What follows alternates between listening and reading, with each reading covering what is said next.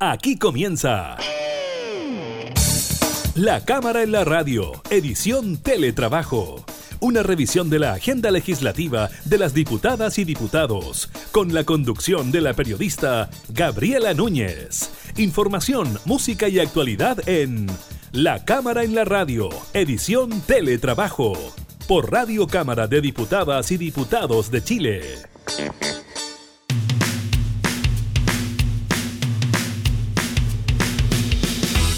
¿Qué tal? ¿Cómo están? Bienvenidos a un nuevo programa de la Cámara en la Radio. Los acompañamos en estas cuarentenas obligatorias para muchos de ustedes, voluntarias para otros. La idea es que si puede, se quede en casa para no tener más contagiados ni más fallecidos por el COVID-19. Nosotros a través de nuestras radios en Alianza, también a través eh, de Spotify y todas nuestras plataformas digitales, radiocámara.cl, los continuamos acompañando con información legislativa, actualidad y entrevistas a nuestros diputados. En esta oportunidad conversamos con el jefe bancada de la democracia cristiana, el diputado por Valparaíso, Daniel Verdesi, quien se refirió a diversos temas, un gran acuerdo nacional, cuarentena o no, eh, para la región de eh, Valparaíso y el diálogo que se registra con el Ejecutivo.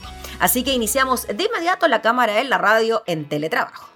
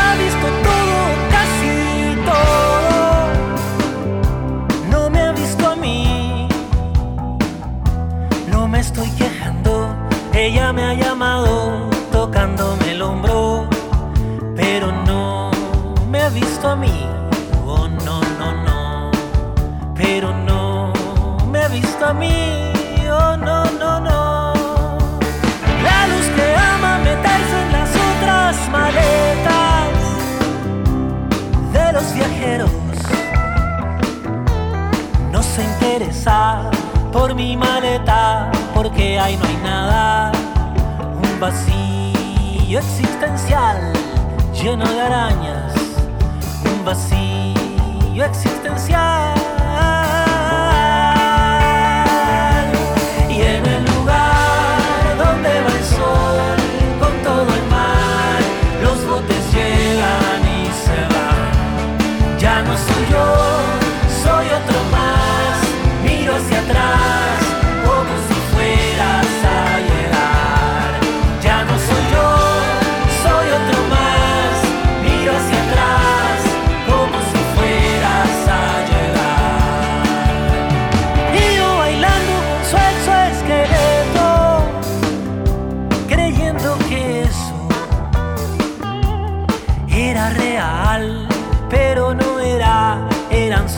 solo huesos de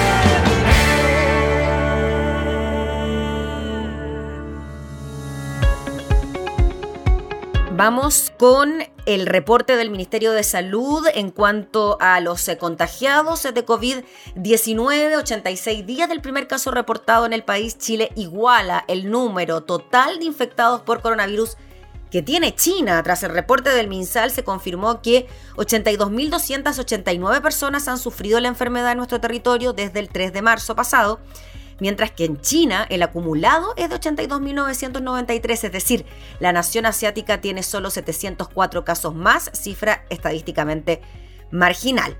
Eso entonces según el reporte que entregó durante esta jornada el eh, Ministerio de Salud, eh, que a pesar que, eh, claro, trae menor número de personas fallecidas por COVID-19 en comparación a los días anteriores. Sí tiene un aumento bastante importante en los casos. Estamos hablando de 4.328 nuevos contagiados durante las últimas 24 horas, la segunda mayor cifra diaria. Y ya le decíamos, entonces superamos ampliamente las, los 82.000 casos. Eh, por primera vez en seis días, eso sí, hubo menos de 40 fallecidos, 35, que en total llegan a 841 compatriotas que han perdido eh, la vida. La información la dio a conocer durante esta jornada el Ministerio de Salud a través de la subsecretaria eh, Paula Daza. De estos 4.328 nuevos casos, 3.956 presentaron síntomas, mientras que los restantes 372 fueron asintemáticos. 40 personas fallecidas, ya le decíamos, eh, em, a diferencia de lo que ocurrió en los seis eh, días anteriores eh, y según informó la autoridad el número de víctimas fatales entonces fue de 34. Esa fue parte de la información que dio a conocer durante esta jornada el eh, ministro de Salud Jaime Mañalich, pero también tenemos datos en cuanto a las cuarentenas que van a mantenerse o que bien van a bajarse en nuestro país. Se mantiene entonces la cuarentena en la región metropolitana eh, para las 36, eh, para las 32 comunas, digo, del Gran Santiago, más las eh, seis comunas que también pertenecen a la región metropolitana. Así que la cosa allí sigue siendo bastante complicada. ¿Dónde se levantan las cuarentenas? pues bien, se levantan en Antofagasta y también en Mejillones, dando cuenta de que al menos la situación en esta zona del norte grande está algo más eh, controlada que en eh, la región eh, metropolitana. de esta manera, quienes residen en el Gran Santiago deberán permanecer con la restricción hasta el próximo viernes 5 de junio. Del mismo modo, la medida también se extenderá en otras localidades fuera de la región metropolitana, es así como la cuarentena también regirá por una semana más en las comunas de Iquique, Alto Hospicio, ambas en la región de Tarapacá y Lonquimay, en la región de la Araucanía. Respecto a los cordones sanitarios, dicha medida se levanta en Temuco y Padre Las Casas en la Araucanía, pero se mantienen en Chiloé, Puerto Williams, Punta Arenas y San Antonio. Ya le decíamos entonces, Antofagasta y Mejillones dejarán este viernes, eso sí, de estar con la prohibición, debido a que, según explicó el titular de salud, la baja en el número de casos nuevos eh, que se han registrado en los últimos días. Muy bien entonces por Antofagasta y Mejillones que salen de la cuarentena. Se mantiene entonces en la región eh, metropolitana, 38 comunas entonces que hasta el próximo 5 de junio mantienen el confinamiento.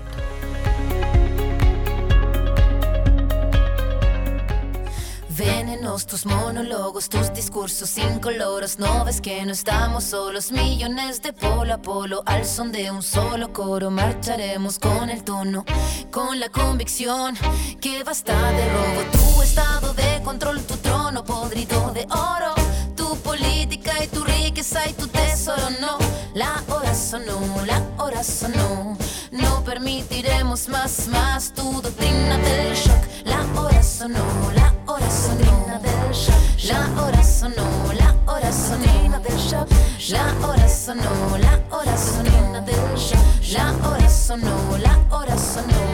No países, solo corporaciones. ¿Quién tiene más, más, más acciones? Trozos gordos, poderosos, decisiones por muy pocos. Constitución pinochetista, derecho pues de hilo fascista, golpista disfrazado de un indulto elitista. Cae la gota, cae la bolsa, la toma, se toma la máquina, rota se raya, la calle no calle, debate que está y todo lo quitan, todo lo venden, todo se lucra, la vida, la muerte, todo es negocio, pago tu tordo, semilla, pascuala, me todo seguro. Venenos, tus monólogos, tus discursos incoloros, no ves que no estamos solos, millones de polo a polo, al son de un solo coro, marcharemos con el tono, con la convicción que basta de robo. Tu estado de control, tu trono podrido de oro, for no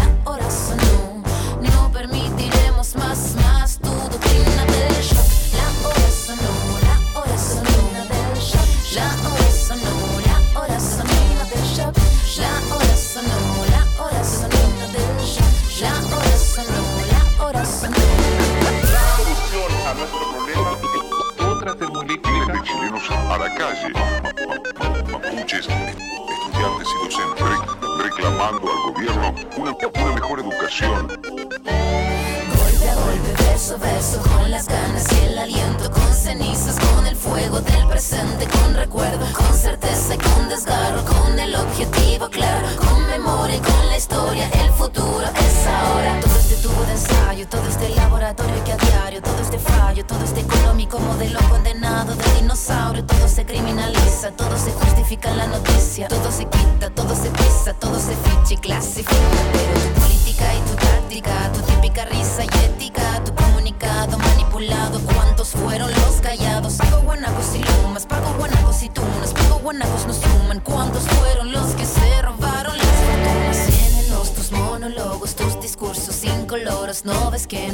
Estamos solos, millones de polo a polo, al son de un solo coro, marcharemos con el tono, con la convicción que basta de robo, tu estado de control, tu trono podrido de oro,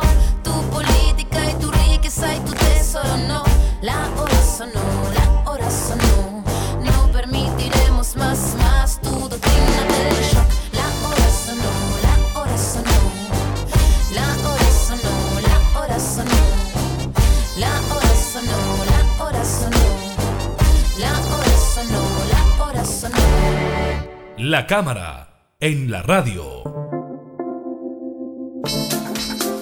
La situación de la salud en Chile está compleja a raíz del COVID-19. Ya hemos visto cómo algunos hospitales de la región metropolitana están al borde del colapso y la situación en Valparaíso también es eh, preocupante. Queremos hablar de estos temas, nos comunicamos con un diputado por Valparaíso, jefe de bancada de la democracia cristiana, el diputado Daniel Verdesi. Muchas gracias, diputado, por acompañarnos. Gusto saludarte, Gabriela. Bueno, para los que vean, estoy en un auto, pero estoy detenido Sí, eh, para poder hacer este contacto.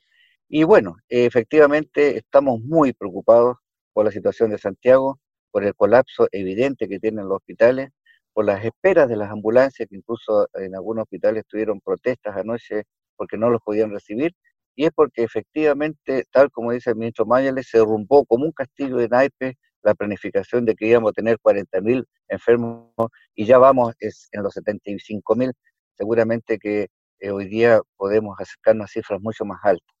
Eh, el sistema está, ha hecho un esfuerzo enorme. El 6 de abril ya deberíamos haber colapsado. Se ha más que duplicado, triplicado, cuadruplicado la capacidad de atención de camas críticas y el sistema ya no da más, está en su tope.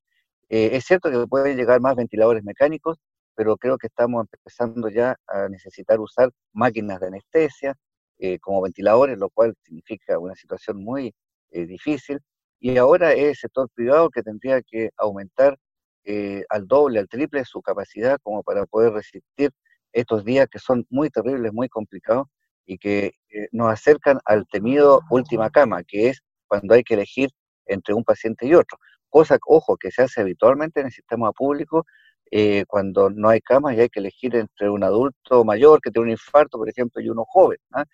Eh, hoy día eso se transparenta, se, se hace carne, es duro, porque efectivamente se vive lo que es la tragedia, ¿no es cierto?, de la falta de medicinas, camas críticas en el sistema. Nosotros tuvimos un diagnóstico eh, el año pasado con Emilio Santelices, ministro de Salud en ese momento, en la cual calculamos que faltaban 900 camas críticas. Ese tiempo lo dijimos y lo dijo el ministro Santelices. Hoy día, efectivamente, eso se hace carne, es doloroso y lo que tiene que quedar después de esto es que nunca más falten camas críticas en Chile, eh, ni para pandemias, ni para epidemias, ni, ni mucho menos para la situación habitual que estamos viviendo cotidianamente en los hospitales públicos. Diputado, bueno, en relación a lo que usted nos comenta y a la situación crítica por la que está atravesando la región eh, metropolitana, la cuarentena total en el Gran Santiago se decretó hace menos de dos semanas.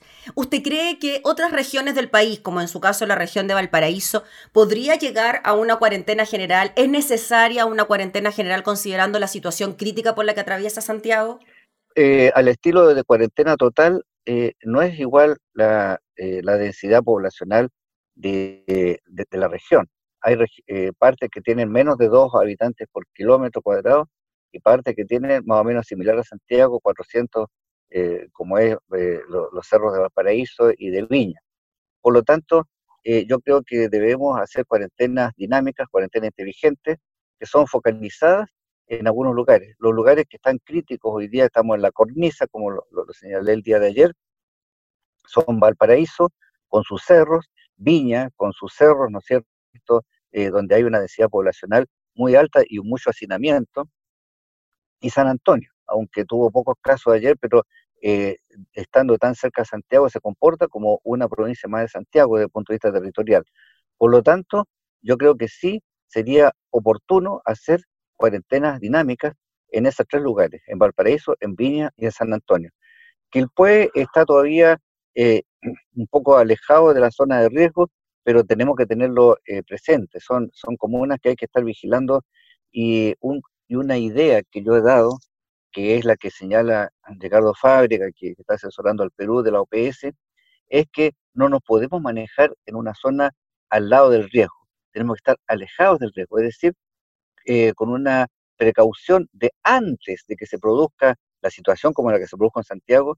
Yo una semana antes pedí urgente la, cuarentena para Santiago en, total, porque los indicios, los síntomas, ya uno los ve antes.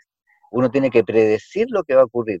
Es cierto que la cuarentena desde el principio eh, no es una solución viable, porque ya en la Argentina se ve que ya no resisten 80 días de cuarentena, es la cuarentena más larga del mundo y la situación de Argentina es que entró en default, o sea, ya no pueden pagar eh, eh, las deudas al extranjero y probablemente tampoco pueden pagar los sueldos. Entonces empiezan a imprimir billetes, una hiperinflación, todas esas situaciones eh, se producen con cuarentenas totales masivas y en cambio lo que yo creo que nosotros debemos hacer es esta cuarentena dinámica, pero adelantándonos a los hechos, para no tener que llegar a la cuarentena total en la quinta región porque hoy día, por el momento, me parece que sí debería hoy día indicarse de que en dos días más, por lo menos, se indique una cuarentena dinámica en Valparaíso, Viña y San Antonio, al menos. Mm.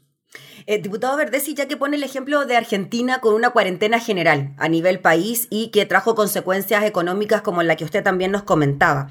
Eh, algo de razón entonces tenía el gobierno cuando decía que las cuarentenas generales, eh, hacerlas de forma muy adelantada, podían tener consecuencias negativas eh, para la economía. Y en virtud de eso, ¿cómo ve entonces usted la decisión de haber tomado cuarentena para la región metropolitana eh, hace dos semanas, cuando algunos decían que tendría que haber sido antes? Y claro, por lo mismo ahora usted está diciendo que se anticipen las cosas y que hagamos estas cuarentenas dinámicas en Valparaíso ahora ya.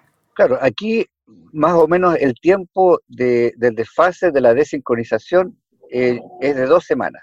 Es decir, eh, la precisión quirúrgica de hacer una cuarentena debe tener, eh, debe estar actualizada y just in time, justo a tiempo. es cierto que una cuarentena demasiado adelantada como la que hizo Argentina no es recomendable para Chile, pero ya dos semanas antes de, que, de la de Santiago los síntomas estaban claros estaban los aumentos por comuna, estaba el comportamiento. Y por eso es que también el testeo masivo, cotidiano, diario, y ahí difiero completamente, ministro Mañales, en el sentido de que hemos hecho demasiados testeos. No es así. El testeo te permite testear y confinar inmediatamente. Y cuando ya tú ves que, que la mancha de aceite empieza a expandirse, eh, estos síntomas se toman gracias a los testeos. Es decir, el testeo es tu instrumento, es por decirlo así, tu glicemia. ¿ah? Eh, oye, la glicemia está subiendo, entonces, ojo, que, nos viene un coma diabético. Antes de que venga el coma diabético, tú intervienes. En este caso, eh, el examen de laboratorio, por así decirlo, que nos da eh, el informe para tomar la cuarentena, son esos testeos que nos van prediciendo lo que va a ocurrir. Y yo diría que el problema del gobierno ha sido dos semanas, dos semanas de desincronización. Y eso hay que afinarlo para que a lo más sean tres días, cuatro días, la, y por eso que se requieren reuniones cotidianas, ya no una vez a la semana, tres, cuatro, cinco veces a la semana los expertos o en un estado de alerta permanente. Porque al principio, oye, si las reuniones eran una vez a la semana, ¿cómo una reunión una vez a la semana? Eso era muy poco. Entonces, yo creo que ahora recién se está entendiendo eh, por, qué se produjo eh, el tema, y yo veo que el ministro dice que armó un castillo de naipe.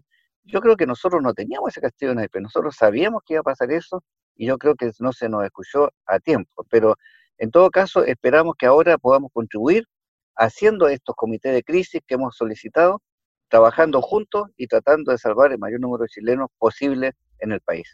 El diputado Daniel Virdesi, usted también es jefe de comité de la democracia cristiana. Eh, ¿Es un periodo difícil para desempeñarse como jefe de bancada? ¿Cuál es la relación que eh, tiene usted como coordinador del partido con el oficialismo a la hora de tramitar proyectos de ley que tienen relación precisamente con el COVID, con los afectados por el coronavirus? Bueno, nosotros tenemos una buena coordinación con el presidente del partido como jefe de bancada. Eh, yo habitualmente converso con él, pero directamente con el gobierno hemos tenido eh, pocos diálogos. ¿ah? Eh, yo diría que eh, el gobierno se relaciona más con los presidentes de partido. anteriormente había una mucha más fluidez del ministro Blumel con nosotros, porque estábamos presentes, pues, íbamos caminando y nos paraba, oye, conversemos sobre este tema, este otro. ¿ah?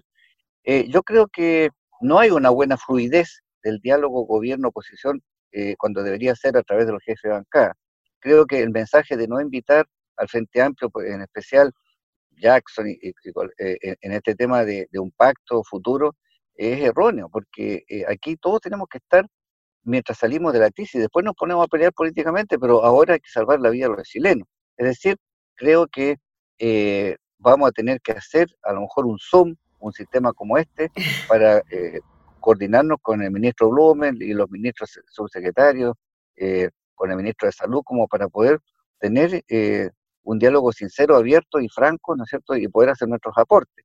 Nosotros reconocemos que nosotros no representamos la parte técnica, que somos políticos. Yo en el caso mío no puedo dejar de hablar como técnico porque soy médico, mm. tengo un máster en, en, administración de salud, mm. conozco de los temas y puedo hacer un aporte. Y probablemente a lo mejor podría estar en una mesa técnica también. Pero yo creo que hoy día las decisiones políticas amparadas en el sustrato que nos da el conocimiento técnico de nuestros asesores o de, los, de las universidades, del colegio médico, eh, nos permiten hacer opiniones que nunca van a ser eh, locas, nunca van a estar, eh, van a ser desquiciadas, van a ser siempre buscando el beneficio de la gente. Mm. El diputado Verdesi, y en esa misma línea, ya que mencionó un posible gran nuevo acuerdo, ¿no? Eh, por el tema del COVID. ¿Qué le parece que se está trabajando en eso? Ha aparecido el presidente de RN, el diputado Desbordes, hablando del tema. Se ha hablado también de que hay conversaciones con el Ejecutivo, parte de la oposición. ¿Cómo ve usted la posibilidad de llegar a un nuevo acuerdo por los efectos del COVID? Yo lo veo eh, cercano, eh, así que espero que, mm, que hagamos algo. Yo lo primero que le recomendaría al gobierno, no excluyan a nadie. Los que quieran estar, que estén que se autoexcluyan es mejor. O sea, eh, es una tontera política. Si alguien no quiere estar, porque el Partido Comunista ya anunció que no quiere estar, bueno, si no quieren estar, que ellos digan que no quieren estar, no que el gobierno no los invite. Eh, eh, es, de caballero invitarlos a todos. ¿ah? Entonces, si logramos superar eso hoy día, porque hoy día vamos a tener una reunión Zoom para coordinar las acciones de la bancada, voy a hablar con el presidente del partido, para ver cómo, qué hacemos ante este reclamo de, Frente Amplio, el que está reclamando, de que ellos no han sido invitados. ¿Cómo no los invita si son, tienen 20 diputados? o sea, eh, es muy importante, o sea, no, no lo pueden borrar así como que no existen. ¿ah? Ellos pueden marcar la diferencia entre aprobar o no aprobar una ley. ¿ah? Entonces, yo creo que, que aquí tienen que revisar esa política no es excluir a nadie y el que se quiera autoexcluir, eso es otra cosa. Diputado, ¿y un acuerdo de estas características qué debería incluir según lo que cree usted? Porque ya tuvimos el pasado del 15 de noviembre, ¿no? Por el nuevo plebiscito, a raíz de lo que ocurría con el estallido social, se determina que los chilenos decidirán si va a haber una constitución o no. Pero ahora, ¿este acuerdo a qué podría apuntar en definitiva? Bueno, en este minuto, en el tema de COVID, claramente ya lo que queda es tratar de salvar el mayor número de chilenos, donde debe estar disponible toda la capacidad instalada del, sistema público y privado, tomar el control de las clínicas que no quieran eh, aumentar el número de respiradores, poner los respiradores que, los empresarios han comprado para que sean útiles, eh, adicionando las unidades que funcionen, porque no, se pueden poner en un pasillo, tiene que estar conectado al oxígeno y todo, y eso lo pueden hacer las clínicas que sean intervenidas y ojalá que se pongan, que, salvemos los mayores número de chilenos posible.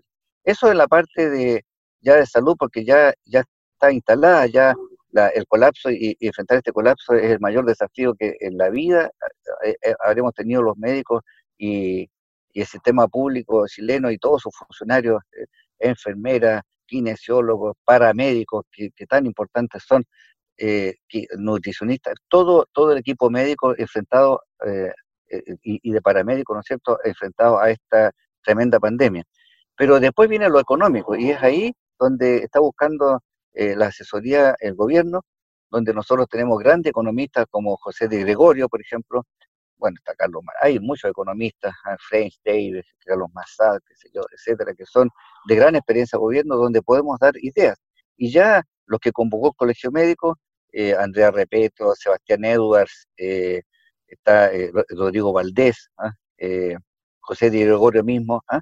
quienes han señalado la idea de emitir bonos soberanos, eh, conseguir 12 mil millones de dólares, porque Chile tiene, eh, puede eh, pedir dinero barato, digamos, a nivel internacional porque tiene buen crédito, y con estos bonos soberanos hacer un plan de 670 millones de dólares mensuales para, para aportar, ¿no es cierto?, e inyectar directamente a la vena, a la economía, sobre todo de, de los que están teniendo quiebras, las pequeñas y medianas empresas, que son los que pueden mover la economía y evitar un desempleo eh, muy importante. Por lo tanto, la idea está, la, tenemos, queremos colaborar. Yo creo que lo que hizo el Colegio Médico estuvo muy bien de convocar a esos economistas. Están nuestros economistas, nos sentimos incluidos porque nos invitaron. ¿ah? Eso es lo que, lo, que, lo que queremos hacer, es decir, contribuir, pero eh, desde una óptica de una gran amplitud de ideas para que se tomen las mejores.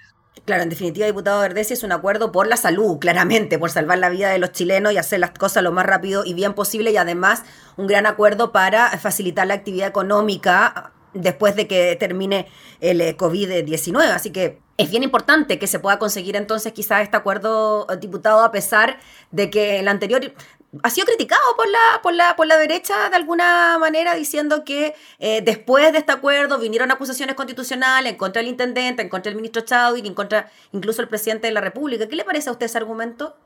Bueno, la política siempre tiene momentos duros. ¿ah? Eh, la acusación contra el ministro Chadwick a mí me dolió también, porque el ministro Chadwick sí hizo cosas positivas, incluso por la región, aquí el tema del pasto y todo, pero eh, cuando uno vota políticamente, vota por ellos eh, políticos, eh, contingentes, eh, duros. ¿ah? Y yo creo que hoy día tenemos que dejar esa página dada vuelta, tenemos que enfrentar que hoy día las acciones políticas son las que pueden salvar el mayor número de chilenos. Y esas acciones políticas son definir grandes acuerdos, grandes inversiones, rescatar a la gente, aprobar todas las leyes que signifiquen disminuir la carga de los hospitales, tomar posesión de, todo lo, que eh, signifique eh, contribuir con una cama más de UCI, una cama más, un médico más, todo eso puede salvar vidas humanas y ahí no hay discusión política, aquí son acuerdos técnicos que se implementan con el apoyo político. Eh, finalmente, diputado Verdesi, eh, la ministra Saldívar anticipó que la tasa de desempleo llegó a los dos dígitos, que ya hay más de un millón de chilenos desocupados. En esa línea, ¿qué le pareció la ayuda que ha entregado el gobierno a través de el bono COVID, el ingreso familiar de emergencia, la ley de protección al empleo y ahora el plan de alimentos para Chile, como se le ha denominado la entrega de estas dos millones y medio de canastas familiares?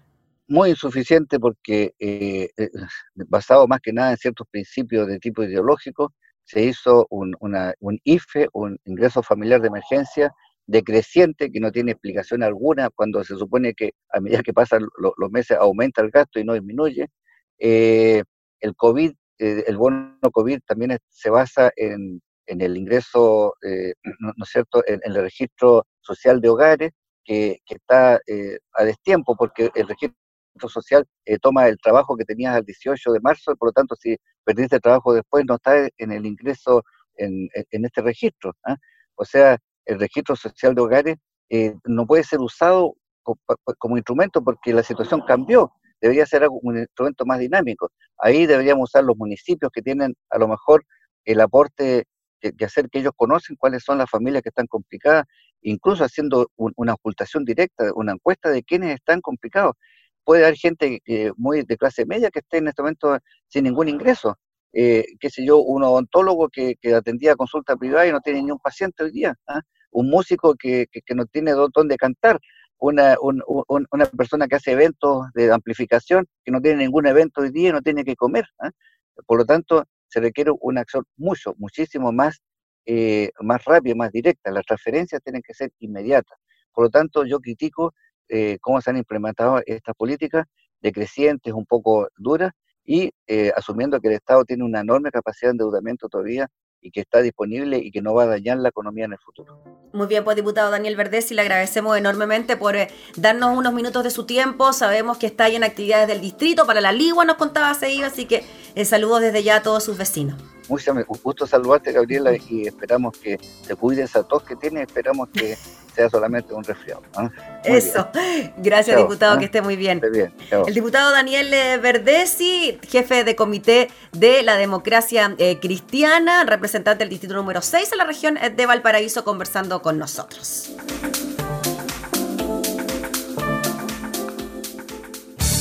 Estás escuchando La Cámara en la Radio, edición Teletrabajo, con la conducción de la periodista Gabriela Núñez. Valparaíso, has devuelto en mí el amor, devolviéndole a este corazón un paradero que olvidó tu caricia. Por muchos puertos se encendió intensas luces en la oscuridad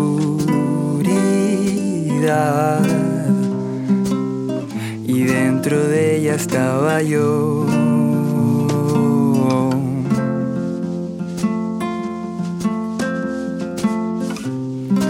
No te voy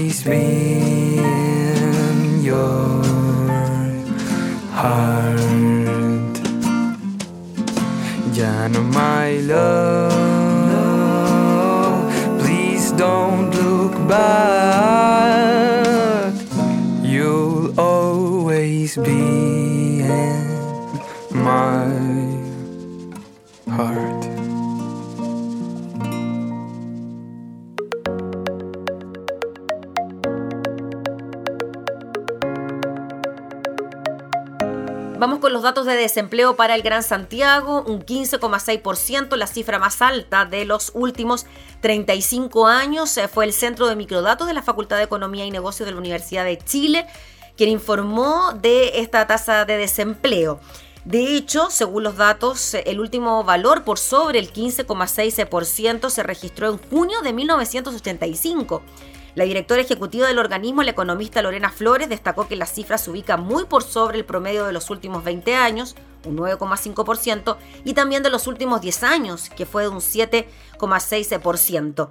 El estudio, según consigna Radio Cooperativa, señala que el alza de la tasa de desempleo responde fundamentalmente a una caída del empleo total del 15,5%, sumado a una disminución de la fuerza de trabajo del 7,5%.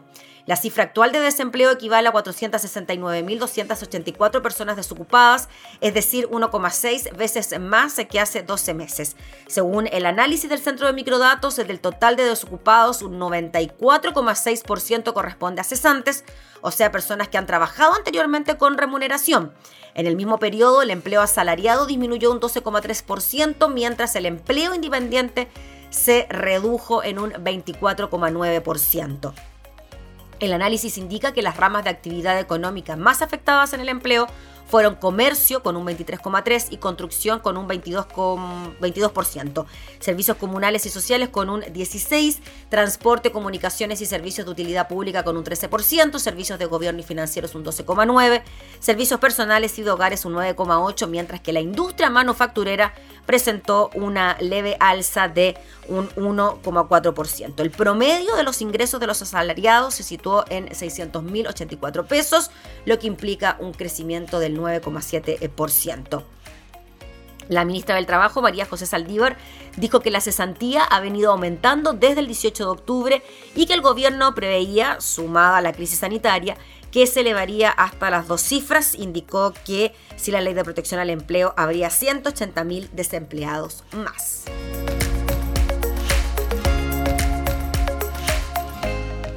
¿Cómo es que te pude encontrar? Algo nos une, algo nos une.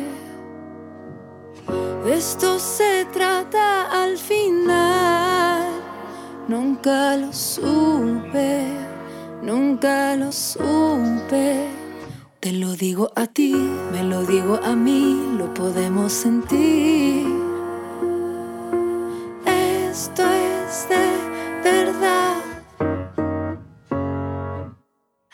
Corriendo fuerte, no sé por dónde ando. Siento algo inminente, se cuela en todos lados. Esto es lo que se siente, de lo que habla la gente. Es como sentirlo todo y estar soñando.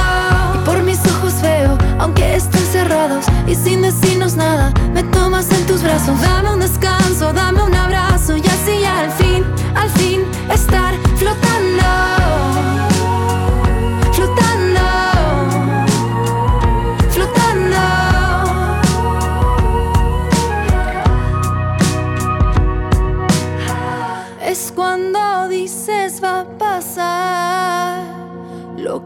Más duele, lo que más duele.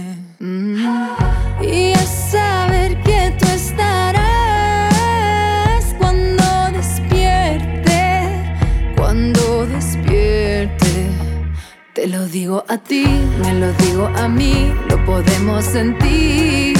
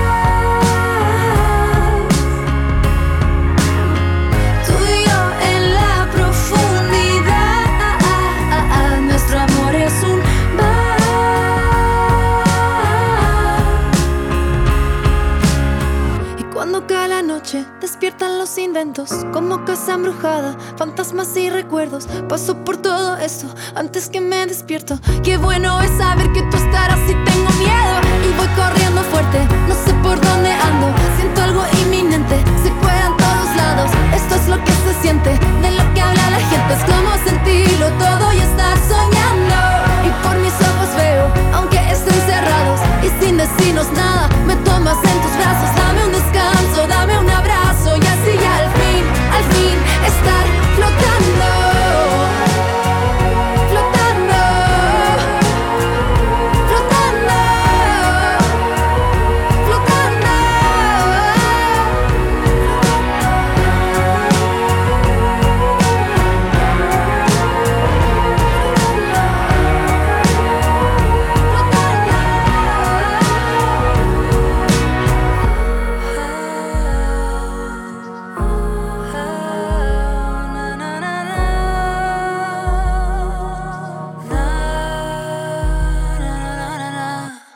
La cámara, en la radio.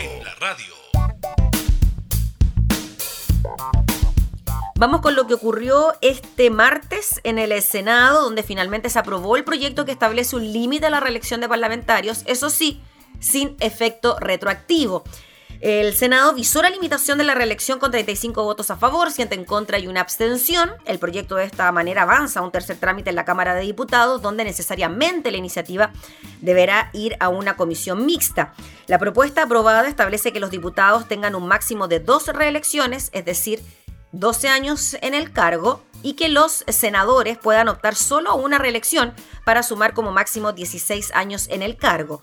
Sin embargo, los parlamentarios rechazaron que su aplicación sea retroactiva tras alcanzar 22 votos a favor, 7 en contra y 12 abstenciones, no alcanzando el quórum de 26 votos necesarios para aprobar el articulado sobre el fin de establecer si el actual periodo parlamentario se contabiliza como el primero. El resultado de la votación fue 10 a favor, 24 en contra y 9 abstenciones, por lo que tendrá que ser zanjado en una comisión mixta. La iniciativa, que requería 26 votos a favor para su aprobación, vio entrampada su discusión durante la sesión por voluntad de algunos senadores, como Alejandro Navarro, uno de los que quedaría fuera si se aprueba también la retroactividad, de inhabilitarse, lo que equivale a un voto en contra en este caso, es lo que se necesita un calificado.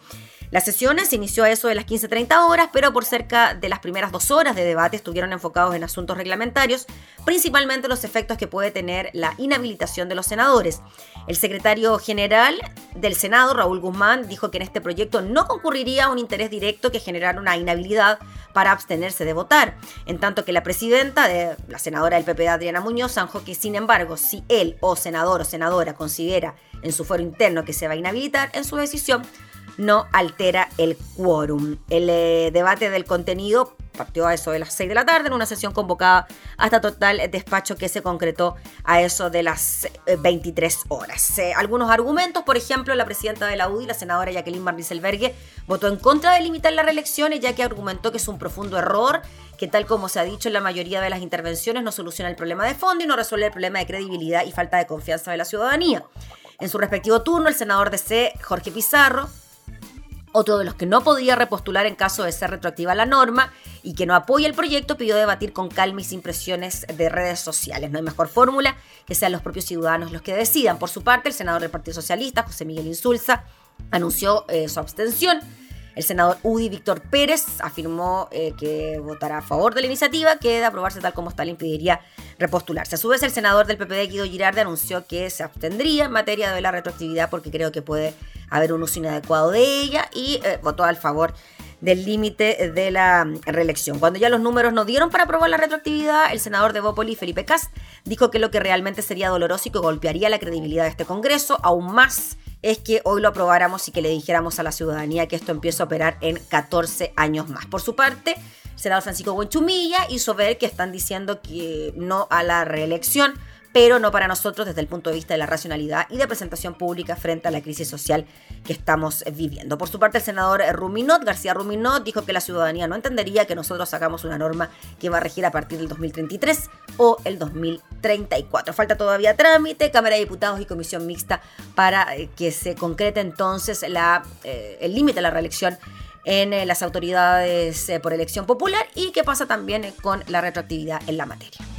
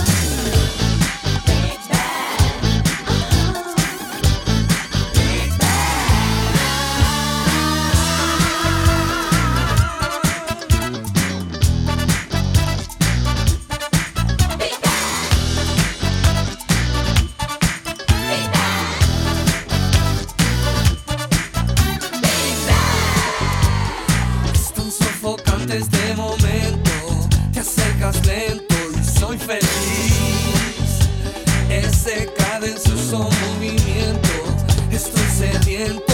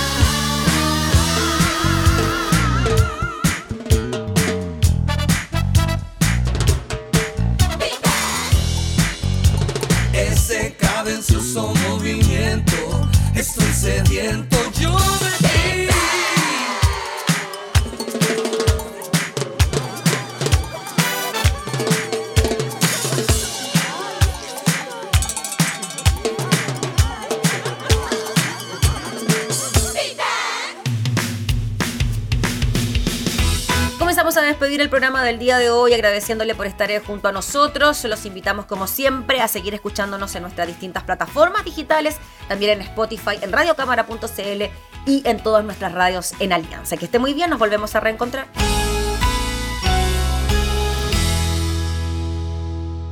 Hemos presentado La Cámara en la Radio, edición Teletrabajo una revisión de la agenda legislativa de las diputadas y diputados, con la conducción de la periodista Gabriela Núñez. Información, música y actualidad en La Cámara en la Radio, edición Teletrabajo, en Radio Cámara de Diputadas y Diputados de Chile.